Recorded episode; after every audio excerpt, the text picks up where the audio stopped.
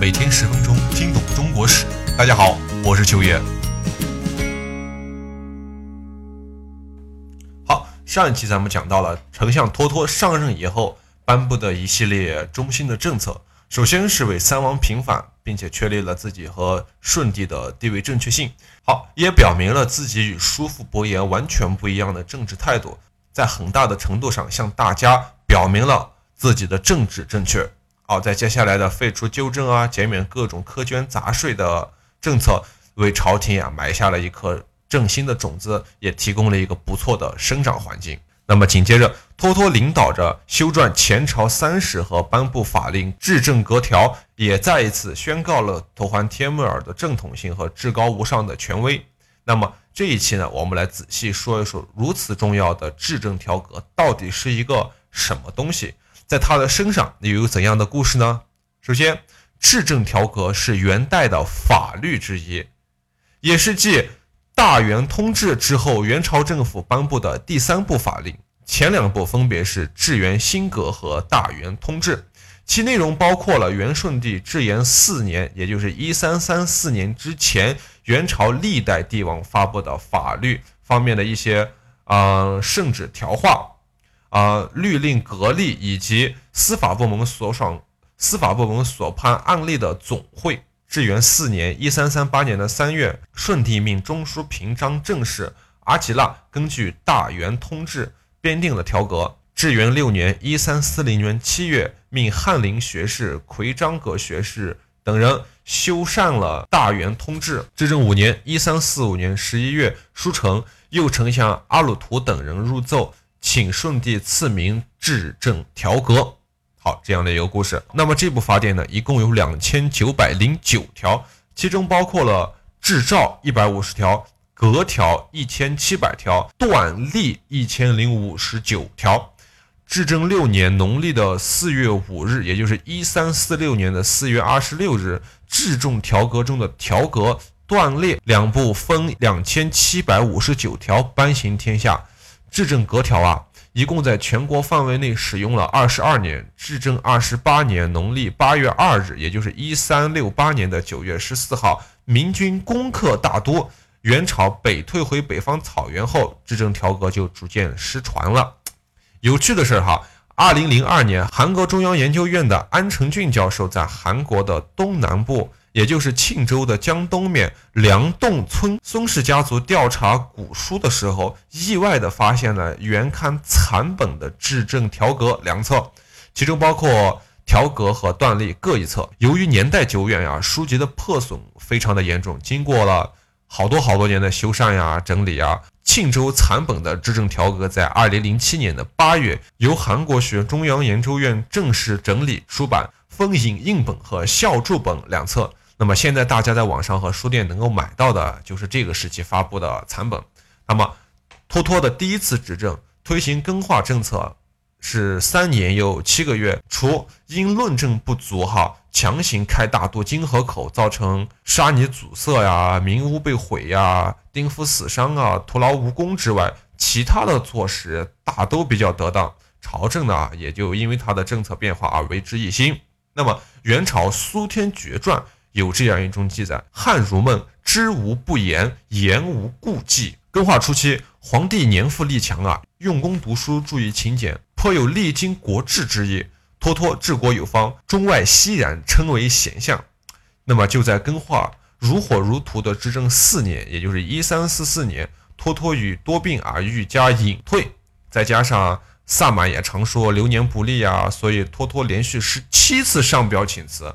舜帝才同意。好，此后长达五年的时间啊，舜帝又启用了阿鲁图、比尔却不花、多尔支、贺一章，也就是太平等人为相。那么咱们在这里要说一下，他们并不是我们传统意义上的奸臣，但首先是因为能力不如托托呀，其次也是因为他们的政治目的并没有像托托那么的纯粹，所以他们更多的重心是放在彼此制约的牵制之上。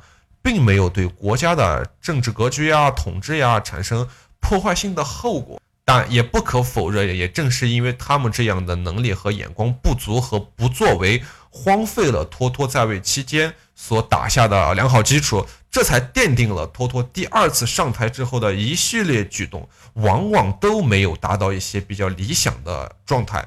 这是以前面这些事为基础的。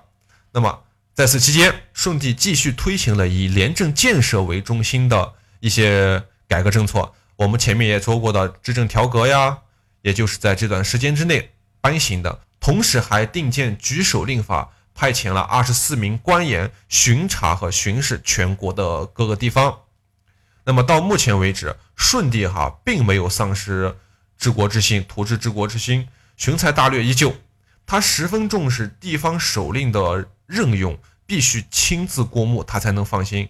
实地考察他的那一个他要考察的那个人的余弦呀，并且谆谆告诫那些地方官说：如首令之职，如牧羊也，鸡也。与之草，可也；与之水，饥劳勿益。饥可劳役，无失其时，则扬帆息矣。如为我牧此民，无使之失所，而有饥渴之患，则为两手牧也。就什么意思呢？就是说你在当首令，就和放羊是一样的。羊饿了就给它草吃，羊渴了就给它水喝，羊累了哎就让它休息，羊怎么怎么样就给予它怎么怎么样的一个条件。那么久而久之。整个羊啊，羊群就变得很安逸，就富足了，就像人类社会一样，就变得很富足了。在至正五年（一三四五年）十月，遣官奉使宣抚时，又命其布政得意，寻民疾苦，书地冤治，捐除凡苛，体察官吏贤否，名家处置，有罪者四品以上停职申请，五品以下就便处决。民间一切利辛害之事。西庭举行，可是当时啊，奉使宣府的官员，除了苏天觉呀、王守成啊这些大家都很熟悉的少数人比较有政绩、比较有成绩以外，其余的人啊，不但没有成绩，哎，反而还加剧了家官场的腐败和民间的疾苦。特别是江西呀、福建一带呀，那个地方当时比较富庶，哎，更流传着有什么九纯丹羽、颁令、万两黄金奉使回的说法。还有什么？奉使来时惊天动地，奉使去时乌天黑地啊！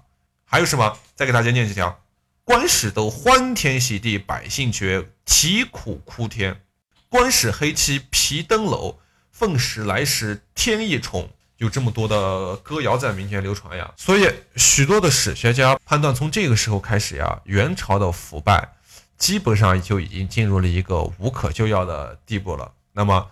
执政的七年，皇帝命比尔却不花担任中书右丞相，但是因为比尔却不花过去与托托的父亲马扎尔台有宿怨，所以他利用手中的权势啊，污蔑马扎尔台，然后没有办法，皇帝就听取了他的建议，把马扎尔台贬到了宿州，也就是我老家，我老家甘肃哟。好，这一切来的特别突然，托托，你想？深恶痛绝呀，真的，但是又没有办法回乡。他这个时候不在朝里，又没有当官，加上这个时候托托身体又不舒服，他有晚期，没办法，就只好接受了。但是托托的性格呀，我们怎么说？有一句话叫“生性孝道仁慈”，不忍让年迈的父亲忍受痛苦，于是托托便向朝廷请求啊，与父亲一同前行。同年的十一月。马扎尔台在甘州，也就是今天的甘肃张掖病逝，享年六十三岁。托托伤痛欲绝，可怜天下父母心，可怜天下做儿女的人呀。那么之后又发生了些什么故事呢？我们下期再讲。谢谢大家，我是秋野。